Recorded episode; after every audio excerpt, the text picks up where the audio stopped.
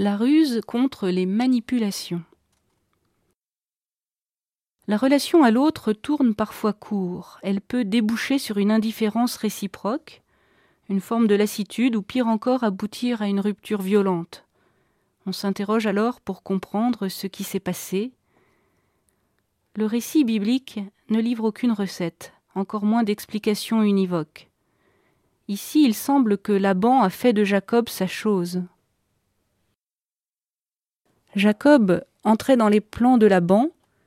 Il a épousé son aîné contre son gré, puis la cadette, et partagé au moins quatorze années de sa vie avec cette famille. Dans une relation déséquilibrée, la vie doit se faufiler et prendre des chemins de traverse. Jacob fuit, il sauve sa peau, pas n'importe comment, mais en se dérobant à la vigilance de Laban il apprend à ruser et invente un stratagème pour retrouver son autonomie. La Bible ne condamne pas cette stratégie, mais elle la valorise, car elle est au service de la liberté et de la vie. Ce récit n'est donc pas une leçon de morale comme on imagine celle-ci spontanément.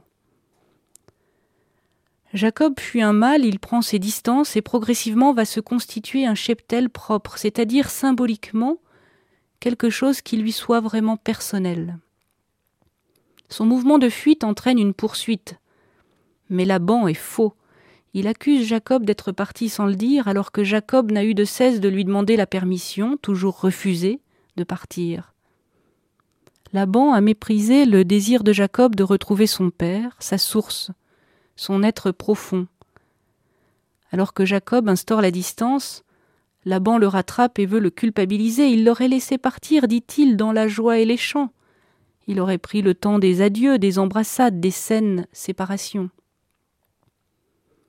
Le propre des relations fausses est de créer un malaise, d'entretenir la confusion, de ne pas accepter les limites et l'espace de chacun. La victime devient coupable. Jésus subit un procès inique. Lui qui pouvait être l'accusateur est devenu l'accusé. Il y a des structures de mensonges, et la Bible nous invite à la lucidité pour nous en libérer.